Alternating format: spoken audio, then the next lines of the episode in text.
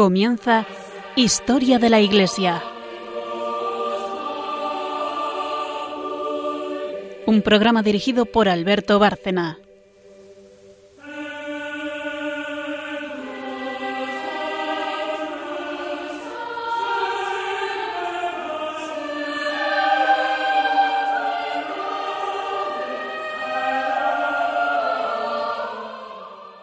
Buenas noches, el de Radio María.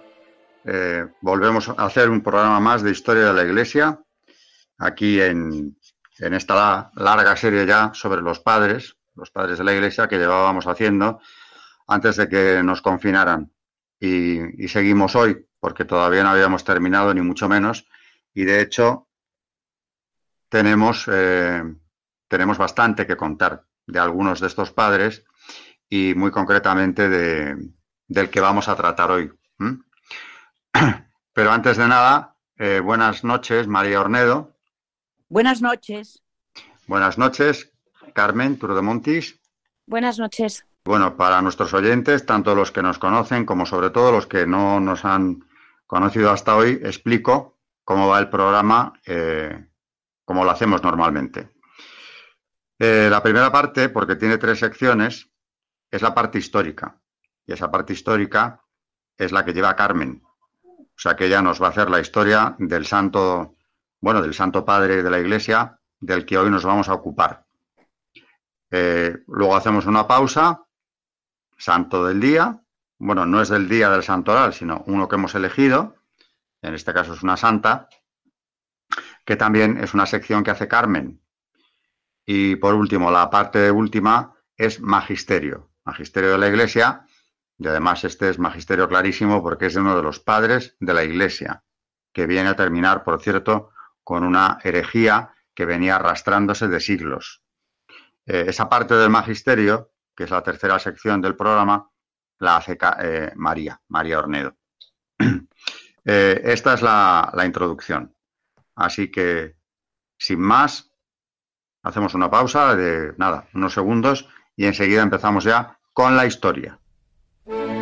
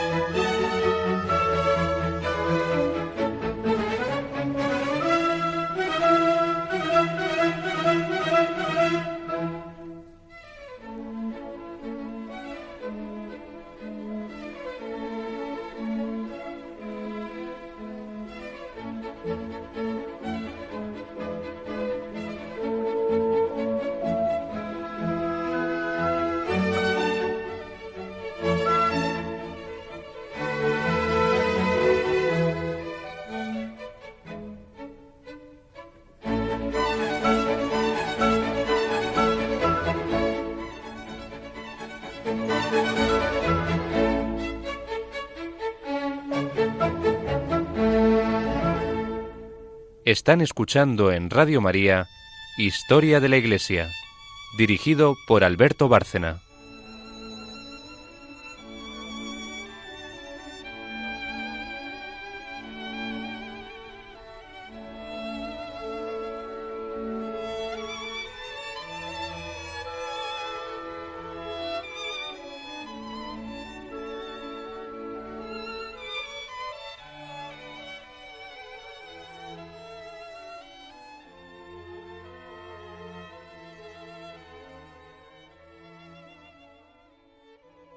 Bien, pues contextualizando, porque el padre de hoy es San Máximo el Confesor. Máximo el Confesor, que es venerado en la Iglesia Católica y también en la Ortodoxa, es un gran padre de la Iglesia, menos conocido que otros, pero como, como decía antes, de gran importancia, de, de gran trascendencia teológica. Vive a caballo entre los siglos VI y VII y tiene una biografía que ya nos contará Carmen, pero yo quiero, antes de hablar del personaje, que eso es lo que hará ella, eh, contextualizar un poco lo que venimos viendo y sobre todo el tema concreto que vamos a tocar hoy, que es un tema de herejías.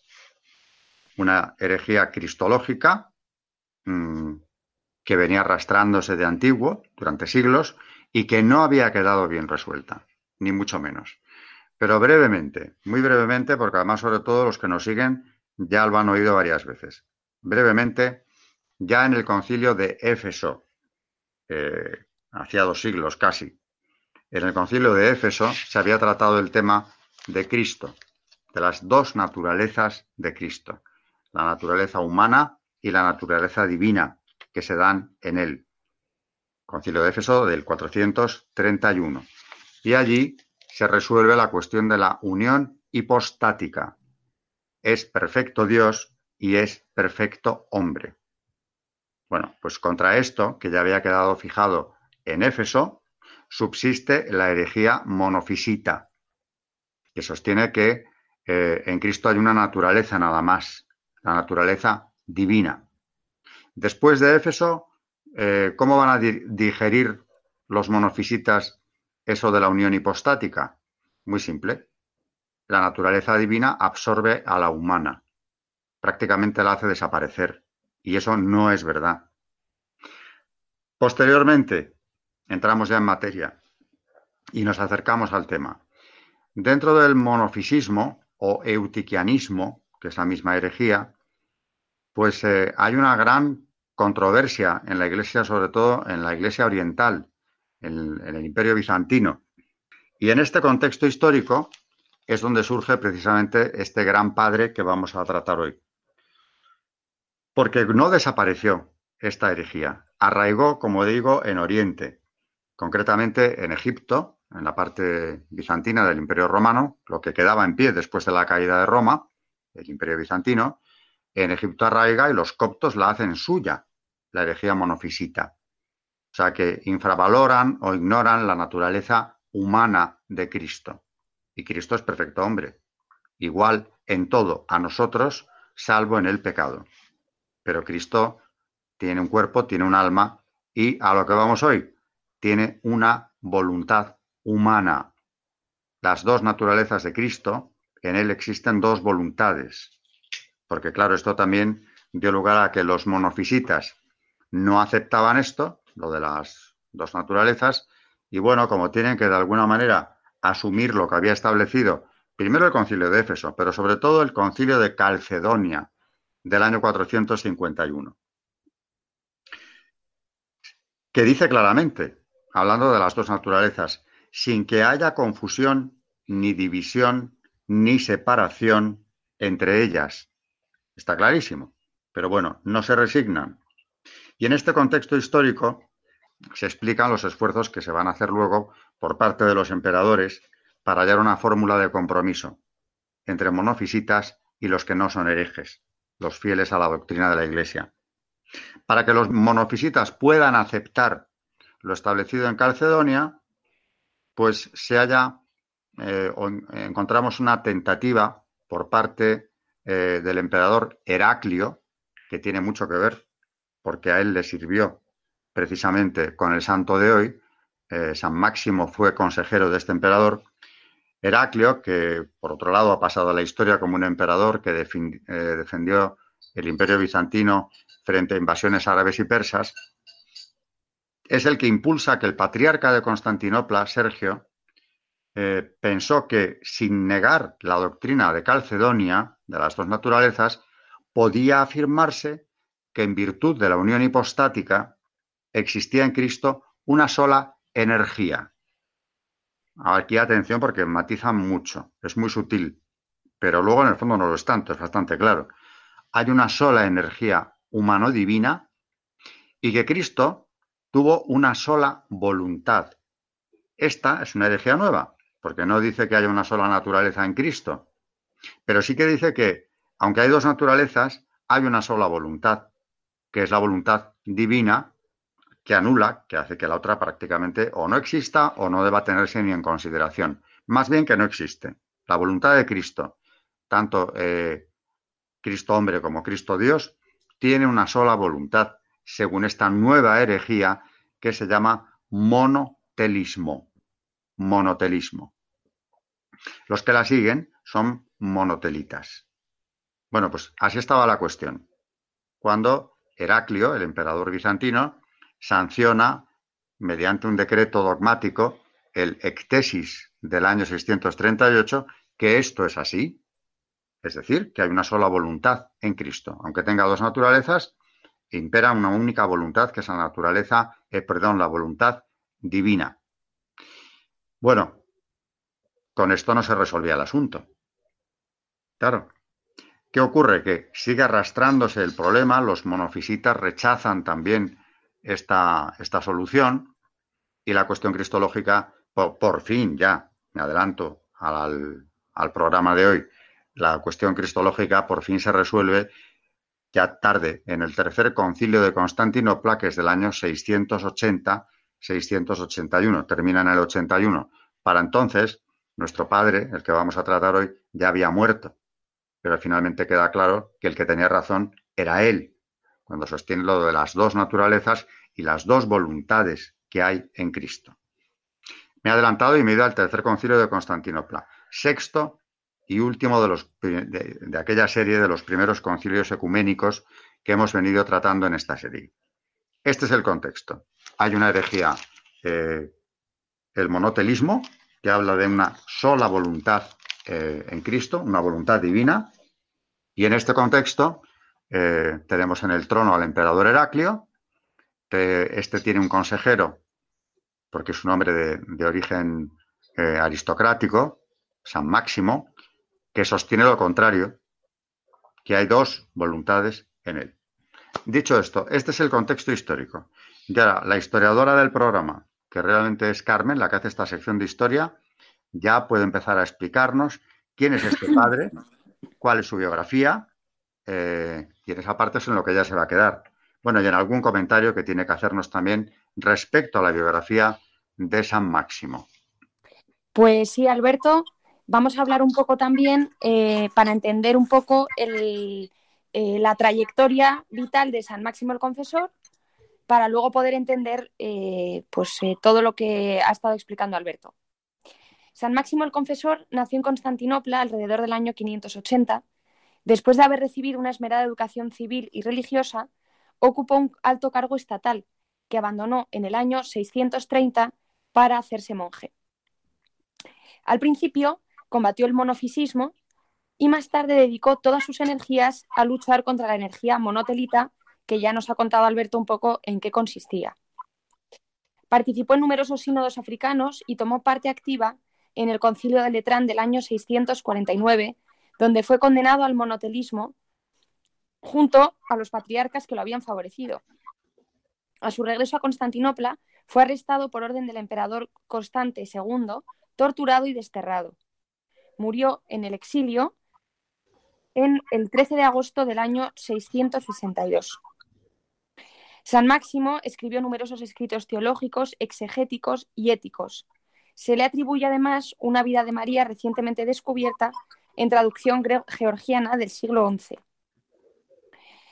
Eh, luego eh, hablaremos un poco más de las obras eh, de San Máximo, pero me gustaría también, ya lo hemos hecho en varios programas, hablar de lo que dijo de él em, en, esta colección de, Benedicto XVI, en la que estuvo hablando en esta serie de conferencias que ya hemos traído varias veces al programa sobre los padres de la Iglesia, eh, lo que dijo Benedicto XVI sobre San Máximo el Confesor, por lo menos esta parte que se refiere a su vida. Dices Benedicto XVI. Hoy quiero presentar la figura de uno de los grandes padres de la Iglesia de Oriente del periodo tardío. Se trata de un monje San Máximo, al que la tradición cristiana otorgó el título de confesor, por la intrépida valentía con que supo testimoniar, confesar, de ahí su nombre, incluso con el sufrimiento, la integridad de su fe en Jesucristo, verdadero Dios y verdadero hombre, Salvador del mundo.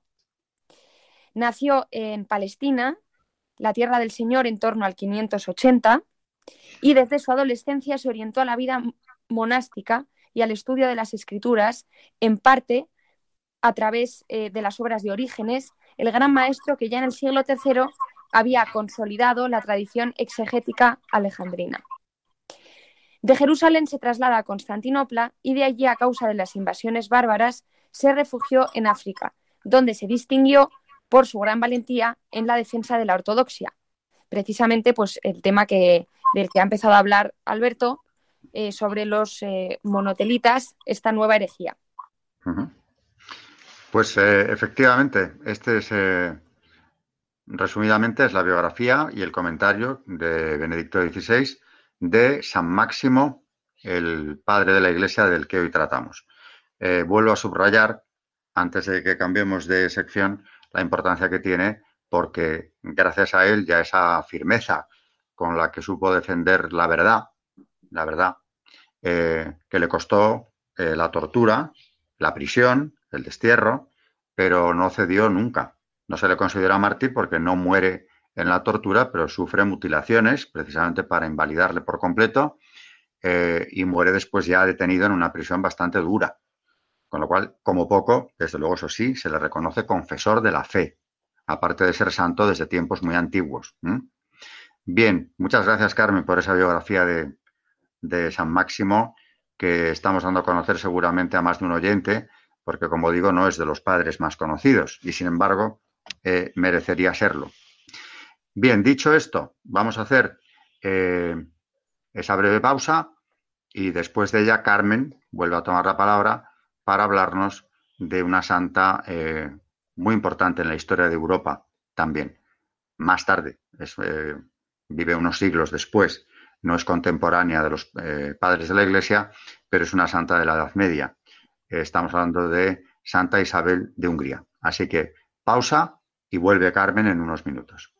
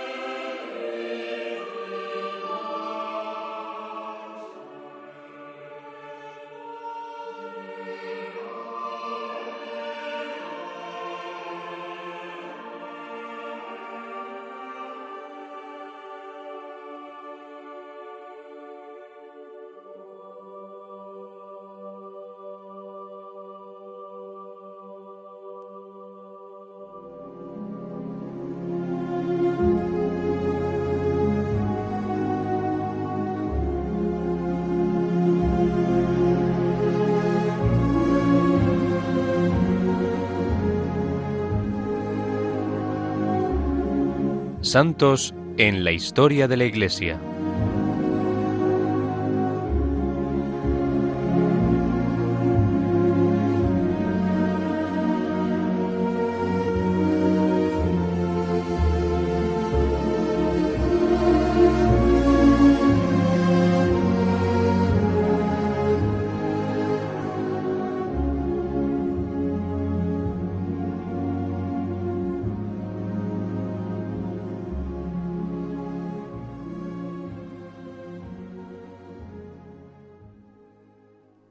Pues como decía Alberto, hoy vamos a hablar eh, sobre Santa Isabel de Hungría, vamos a hacer su biografía y, y vamos a conocer un poco más a esta santa tan importante que se festeja el 17 de noviembre. La vida de Santa Isabel ha sido embelesada por sus agiógrafos con numerosos cuentos que han llegado a conocerse como la leyenda dorada. Sin embargo, los datos fundamentales son históricos y revelan la gran caridad de la santa. Dietrich de Apolda refiere en la biografía de esta santa que una noche del verano de 1207, Klingsor de Transilvania anunció a Germán de Turingia que el rey Andrés II de Hungría, primo del emperador de Alemania, acababa de tener una hija que había de distinguirse por su santidad y contraería matrimonio con el hijo de Germán. En efecto, esa misma noche, Andrés II y su esposa, Gertrudis de Andek-Meran, tuvieron una hijita que nació en Presburgo, Bratislava, o en Saros Patak. El matrimonio profetizado por Klingsor ofrecía grandes ventajas políticas, por lo cual la recién nacida Isabel fue prometida en matrimonio al hijo mayor de Germán. Cuando la niña tenía unos cuatro años, sus padres le enviaron al castillo de Wartburg, cerca de Eisenach, para que se educase en la corte de Turingia con su futuro esposo. Durante su juventud, Isabel hubo de soportar la hostilidad de algunos miembros de la corte que no apreciaban su bondad, pero en cambio el joven Luis se enamoró cada vez más de ella. Se cuenta que siempre que Luis pasaba por una ciudad compraba un regalo para su prometida. Cuando se acercaba el momento de la llegada de Luis, Isabel salía a su encuentro. El joven le daba el abrazo amorosamente y le entregaba el regalo que le había traído. Él era un buen rey que tomó por lema piedad, pureza, justicia. En 1221, cuando Luis tenía 21 años y había heredado ya de su padre la dignidad de landgrave e Isabel tenía 14, se celebró el matrimonio, a pesar de que algunos habían aconsejado a Luis que hiciese volver a Isabel a Hungría, pues la unión no les convenía. El joven declaró que estaba dispuesto a perder una montaña de oro antes que la mano de Isabel.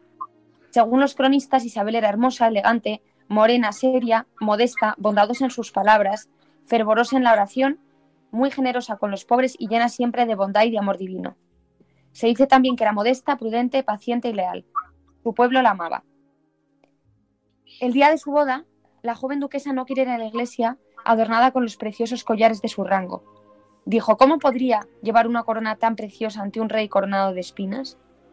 La vida del matrimonio de la santa solo duró seis años, que fueron calificados por un escritor inglés de idilio de arrebatado amor, de ardor místico, de felicidad casi infantil, como rara vez se encuentra en las novelas que se leen ni en la experiencia humana. La joven reina descubrió profundamente el sentido del sacramento del matrimonio, que está en poner a Dios primero de manera que el amor conyugal se nutra de Cristo y manifieste a Cristo. Si yo amo tanto a una criatura mortal, le decía a su amiga Isentrude, ¿cómo no debería amar al Señor inmortal, dueño de mi alma? Dios concedió tres hijos a la pareja. A los 15 años, en el año 1222, Isabel tuvo a su primogénito, Germán, que murió a los 19 años. A los 17 años de edad tuvo una niña, Sofía, y a los 20 otra niña que nació tres semanas después de haber perdido a su marido, quien muriera en una cruzada a la que se había unido con entusiasmo juvenil.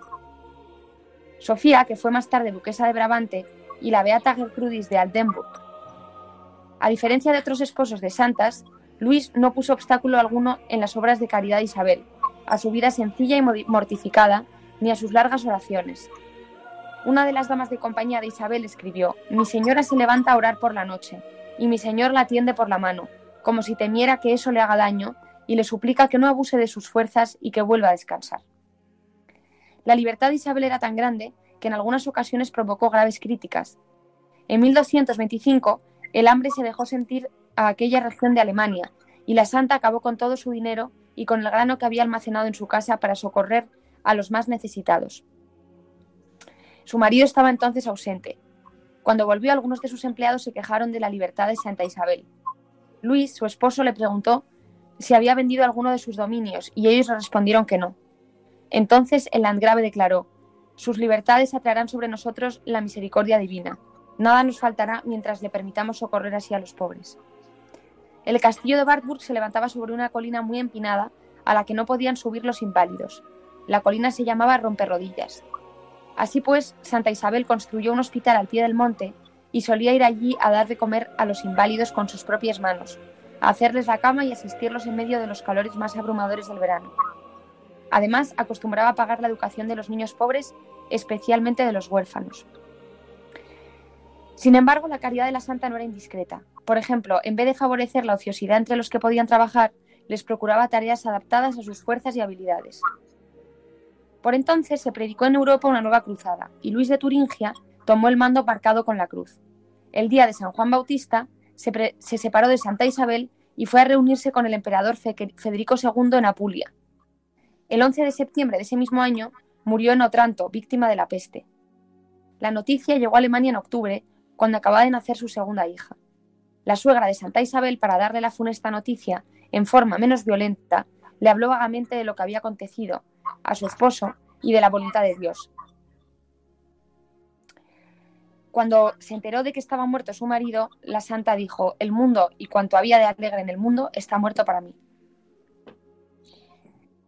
Lo que sucedió después es bastante oscuro. Según el testimonio de Isentrudis, una de sus damas de compañía, Enrique, el cuñado de Santa Isabel, que era el tutor de su único hijo, echó fuera del castillo a la santa, a sus hijos y a los dos criados para apoderarse del gobierno. Se cuentan muchos detalles de la forma degradante en que la santa fue tratada, hasta que su tía Matilde, abadesa de Kitzingen, le sacó de Eisenach. Unos afirman que fue despojada de su casa de Marburgo de Hesse y otros que abandonó, que abandonó voluntariamente el castillo de Wartburg. Desde Kitzingen fue a visitar a su tío Eckenberto, obispo de Bamberga, quien puso a su disposición su castillo Potenstein. La santa se trasladó allí con su hijo Germán y su hijita de brazos, dejando a Sofía al cuidado de las religiosas de Kitzingen. Eckenberto, movido por la ambición, proyectaba un nuevo matrimonio, pero Santa Isabel se negó absolutamente, pues antes de la partida de su esposo en la cruzada se habían prometido mutuamente no volver a casarse. A principios de 1228 se trasladó el cadáver de Luis a Alemania para sepultarlo en la iglesia vacial de Reichenhardsbrunn. Los parientes de Santa Isabel le proporcionaron lo necesario para vivir. El Viernes Santo de ese año, la viuda renunció formalmente al mundo en la iglesia de los franciscanos de Eisenach. Más tarde tomó el hábito de la Tercera Orden de San Francisco.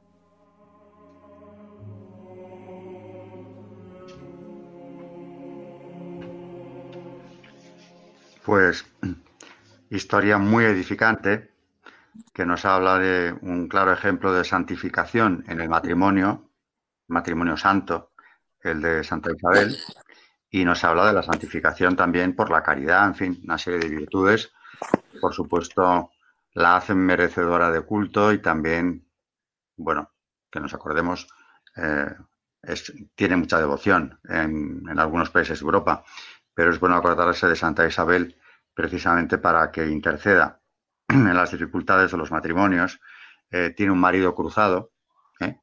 tan denostadas como han sido luego. las cruzadas, en cambio, son un ejemplo de esa fe vivida firmemente como entonces era, ese esfuerzo por recuperar los santos lugares, eh, merece muchísimo la pena profundizar en la biografía de Santa Isabel de Hungría. Pero tenemos que volver, porque tampoco nos queda demasiado tiempo ya, eh, tenemos que volver al padre de la Iglesia que nos ocupa hoy, San Máximo, del que hemos hablado en la primera sección. Carmen nos ha hecho su biografía y nos ha traído el comentario de Benedicto XVI. San Máximo, eh, el confesor, es quien va, en definitiva, después de su muerte, pero su obra, su lucha incansable, va a terminar o va a anular la herejía eh, monotelita. Eh, sobre el magisterio de San Máximo, esta sección la hace siempre María Ornede y la va a volver a hacer hoy. Vamos a hablar de eso. Vamos a hablar del magisterio de este padre de la Iglesia. hay mucho. Vamos a ver si hoy nos da tiempo y si no, pues le dedicaremos un programa más, porque hay mucho que decir. No solamente de lo que dijo en relación con la segunda persona de la Santísima Trinidad, Jesucristo, sino que también hay mucho que decir de lo que escribió o se le atribuye en relación con su Santísima Madre. Así que bueno, magisterio muchísimo. María, eh, adelante.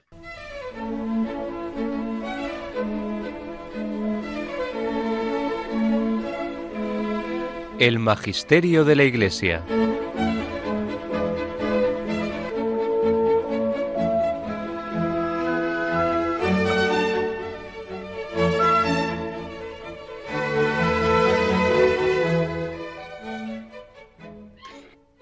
Bueno, siguiendo con Benedicto XVI, y en su, en su magnífica obra, hablando de los santos padres de la Iglesia, que es lo que estamos tratando, dice sobre San Máximo el Confesor.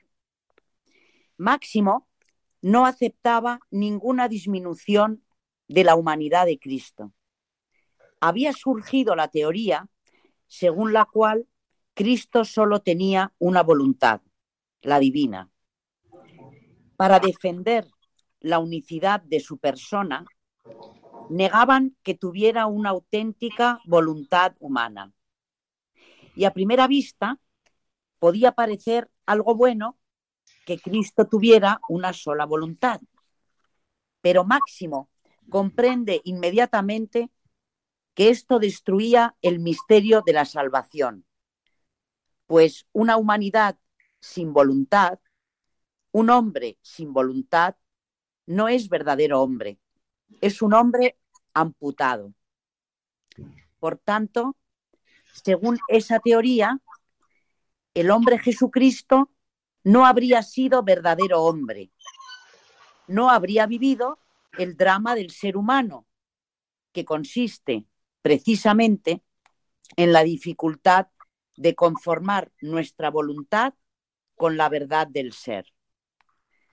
Así, San Máximo afirma con gran decisión, la Sagrada Escritura no nos muestra a un hombre amputado, sin voluntad, sino a un verdadero hombre, a un hombre completo. Dios en Jesucristo asumió realmente la totalidad del ser humano, obviamente, excepto el pecado. Por tanto, también una voluntad humana. Dicho de esta forma, resulta claro. Cristo o es hombre o no lo es. Si es hombre, también tiene voluntad. Pero entonces surge el problema. ¿No se cae así en una especie de dualismo? ¿No se acaba afirmando dos personalidades completas, razón, voluntad y sentimiento? ¿Cómo superar el dualismo? Conservar la integridad del ser humano y sin embargo defender la unidad de la persona de Cristo que no era esquizofrénico? San Máximo demuestra que el hombre no encuentra su unidad, su integración, su totalidad en sí mismo, sino superándose a sí mismo, saliendo de sí mismo. De este modo, también en Cristo saliendo de sí mismo, el hombre se encuentra a sí mismo en Dios, en el Hijo de Dios. No se debe amputar al hombre para explicar la encarnación. Basta comprender el dinamismo del ser humano que solo se realiza saliendo de sí mismo. Solo en Dios nos encontramos a nosotros mismos. Solo en Él encontramos nuestra totalidad e integridad. Así, se ve que el hombre que se encierra en sí mismo no está completo. Por el contrario, el hombre que se abre, que sale de sí mismo, es un hombre completo. Y precisamente en el Hijo de Dios se encuentra a sí mismo, encuentra su verdadera humanidad. Para San Máximo, esta concepción no es una especulación filosófica. La ve realizada en la vida concreta de Jesús, sobre todo en el drama de Getsemaní. En este drama, dice Benedicto XVI, de la oposición entre la voluntad humana de no morir y la voluntad divina que se ofrece a la muerte, en este drama de Getsemaní se realiza todo el drama humano, el drama de nuestra redención.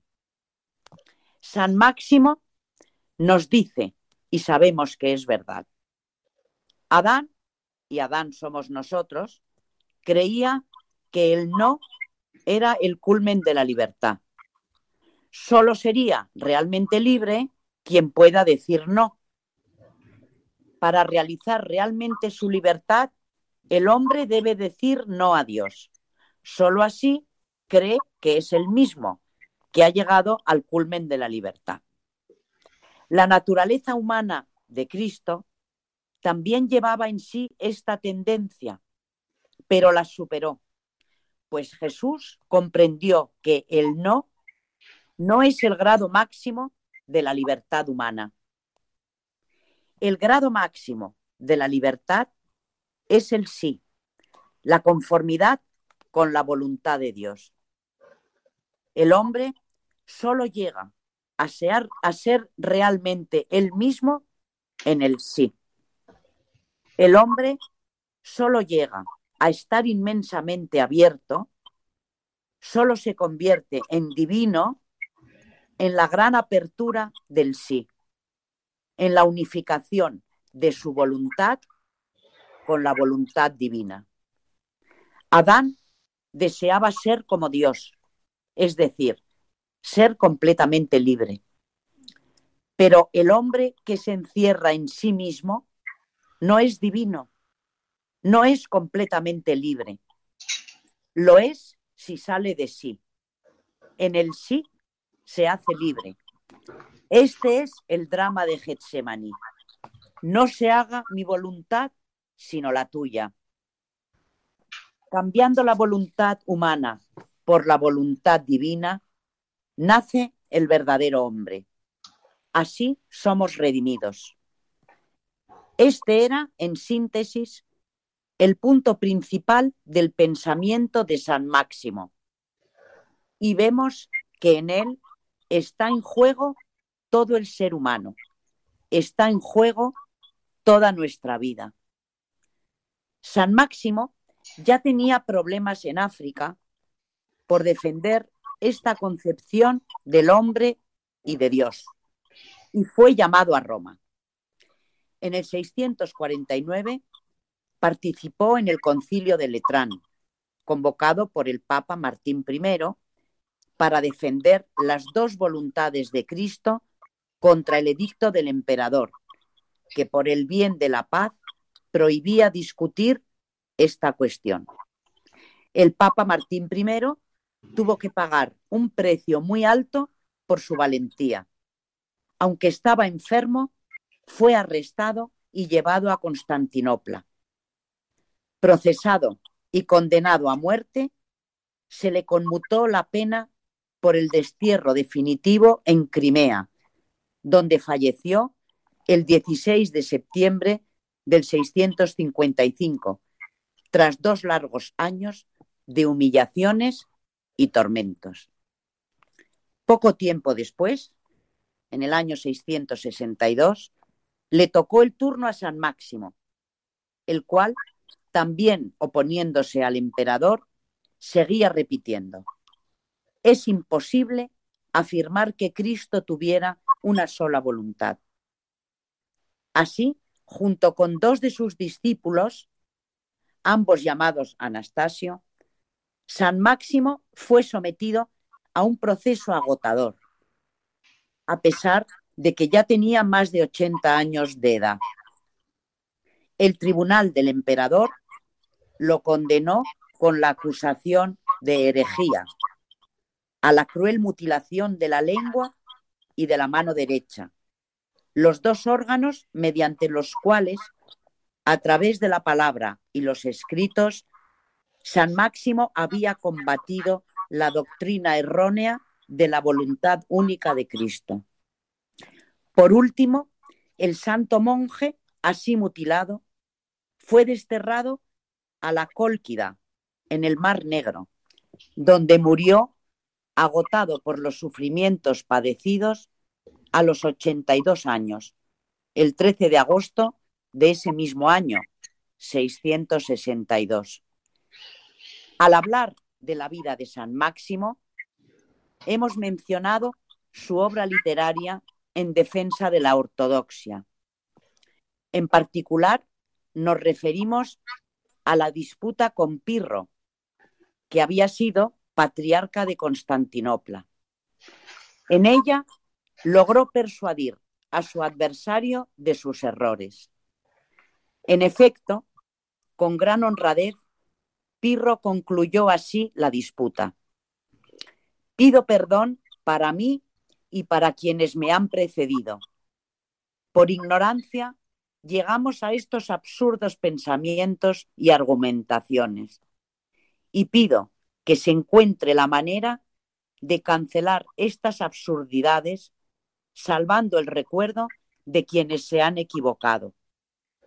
Además, nos han llegado varias decenas de obras importantes, entre las que destaca la Mistagogia, uno de los escritos más significativos de San Máximo, que recoge su pensamiento teológico con una síntesis bien estructurada.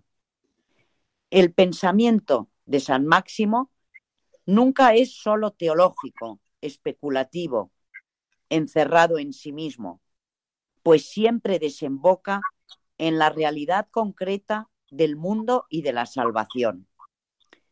En este contexto, en el que tuvo que sufrir, no podía evadirse con afirmaciones filosóficas solo teóricas. Debía buscar el sentido de la vida, preguntándose, ¿quién soy? ¿Qué es el mundo? Al hombre, creado a su imagen y semejanza, Dios le ha encomendado la misión de unificar el cosmos. Y como Cristo unificó en sí mismo al ser humano, el Creador ha unificado el cosmos en el hombre. Nos ha mostrado cómo unificar el cosmos en la comunión de Cristo, llegando así realmente a un mundo redimido. A esta profunda visión salvífica se refiere uno de los teólogos más destacados del siglo XX, Hans Urs von Balthasar, quien relanzando la figura de San Máximo define su pensamiento con la incisiva expresión liturgia cósmica. En el centro de esta solemne liturgia siempre está Jesucristo, único Salvador del mundo. La eficacia de su acción salvífica, que unificó definitivamente el cosmos, está garantizada por el hecho de que Él, aun siendo Dios en todo, también es íntegramente hombre, incluyendo la energía y la voluntad del hombre. La vida y el pensamiento de San Máximo quedan fuertemente iluminados por su inmensa valentía para testimoniar la realidad íntegra de Cristo, sin disminuciones ni componendas. Así queda claro quién es realmente el hombre y cómo debemos vivir para responder a nuestra vocación. Debemos vivir unidos a Dios para estar así unidos a nosotros mismos y al cosmos, dando al cosmos mismo y a la humanidad su justa forma. El sí universal de Cristo también nos muestra claramente dónde situar adecuadamente todos los demás valores. Pensemos en valores que justamente se defienden hoy como la tolerancia, la libertad y el diálogo. Pero una tolerancia, dice Benedicto XVI, que no sepa distinguir el bien del mal sería caótica y autodestructiva. Del mismo modo, una libertad que no respete la libertad de los demás y no halle la medida común de nuestras libertades respectivas sería anárquica y destruiría la autoridad. El diálogo, que ya no sabe sobre qué dialogar, resulta una palabrería vacía. Todos estos valores son grandes y fundamentales, pero solo pueden ser verdaderos si tienen un punto de referencia que los une y les confiere la verdadera autenticidad. Este punto de referencia es la síntesis entre Dios y el cosmos. Es la figura de Cristo en la que aprendemos la verdad sobre nosotros mismos, así como el lugar donde se han de situar todos los demás valores, por haber descubierto su auténtico significado. Jesucristo es el punto de referencia que ilumina todos los demás valores. Este es el punto de llegada del testimonio de este gran confesor. Así, al final, Cristo nos indica que el cosmos debe llegar a ser liturgia, gloria de Dios, y que la adoración es el inicio de la verdadera transformación, de la verdadera renovación del mundo.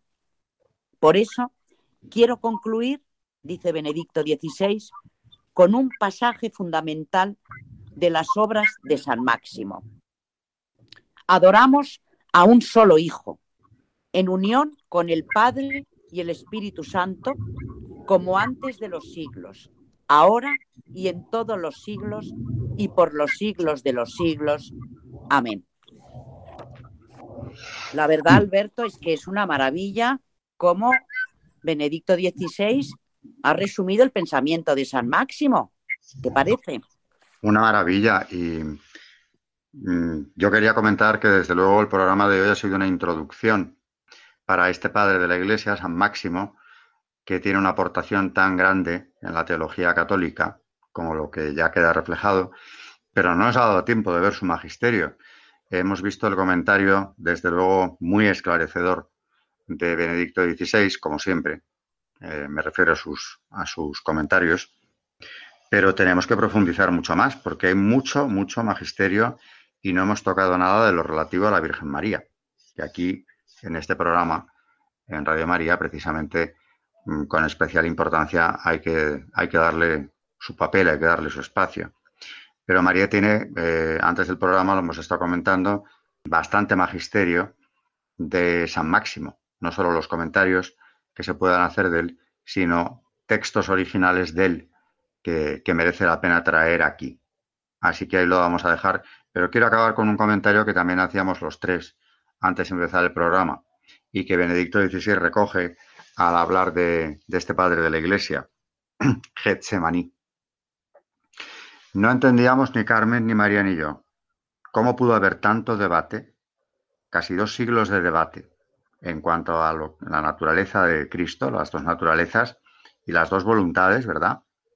Cuando el mismo Cristo, y eso está en el Evangelio, le dice al Padre en Getsemaní, aparta de mí este cáliz, pero hágase tu voluntad y no la mía. ¿Qué, qué querríais comentar de esto?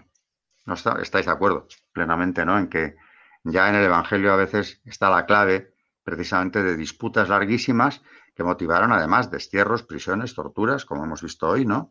Entre cristianos, cuando eh, yo creo que esas palabras en el huerto de los olivos son de una claridad eh, absoluta, ¿no?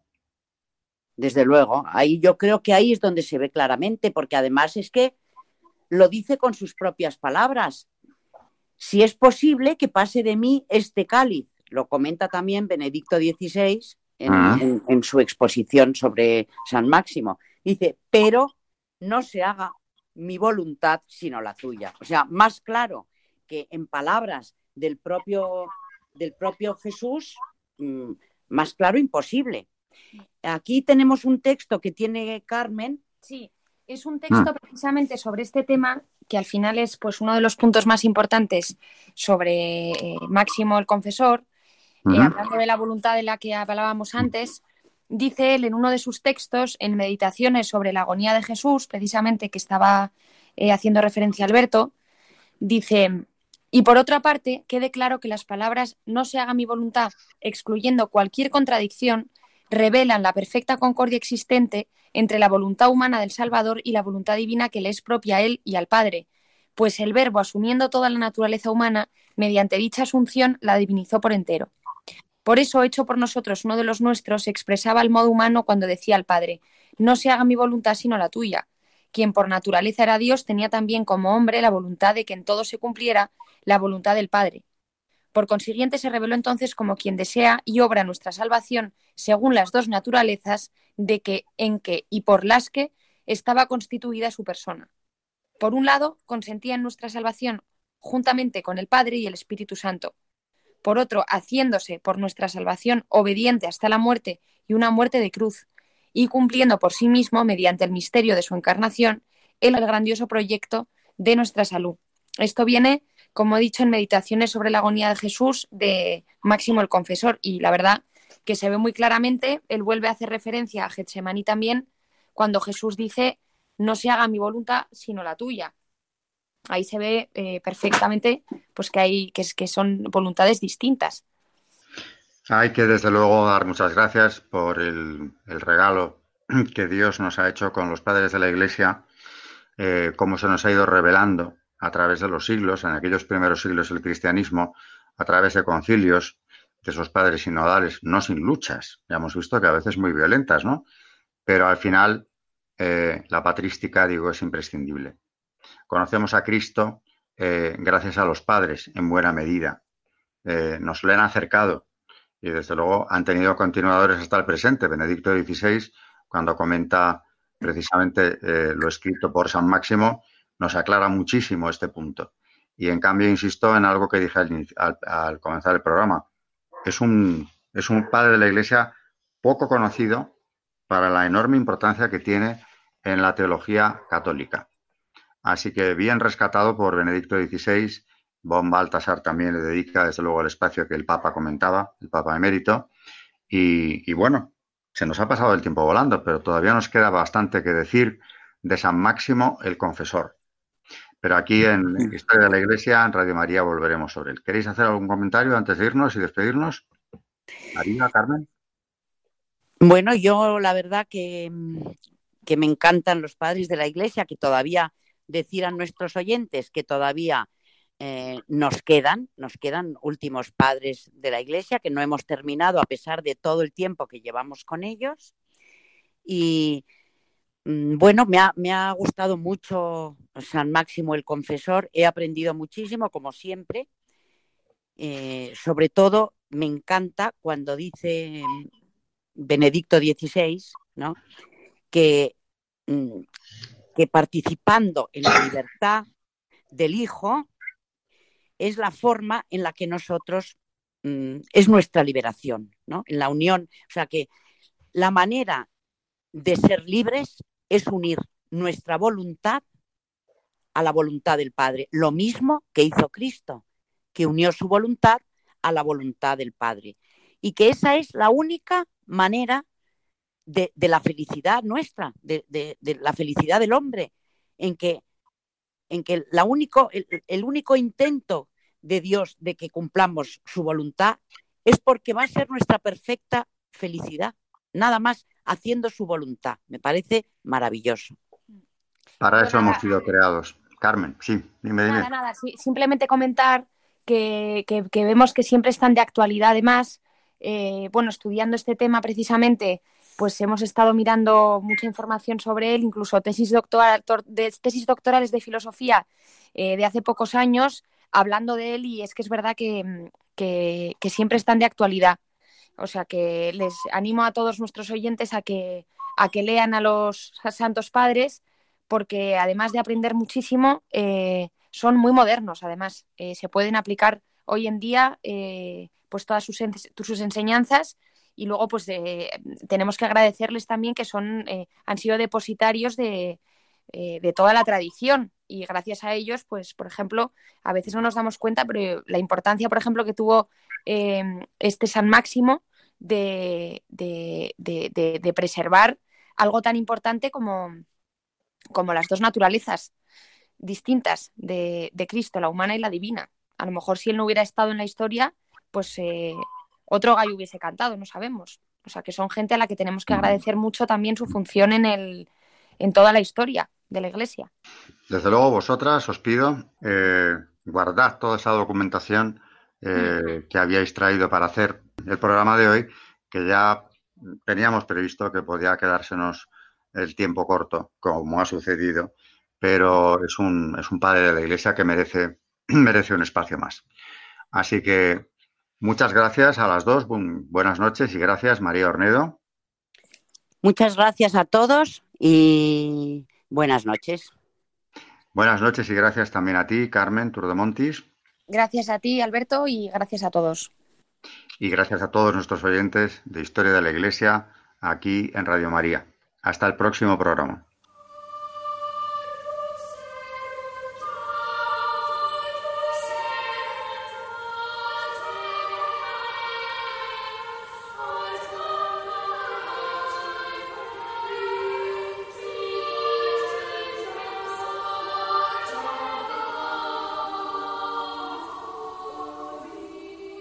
Han escuchado Historia de la Iglesia, un espacio dirigido por Alberto Bárcena.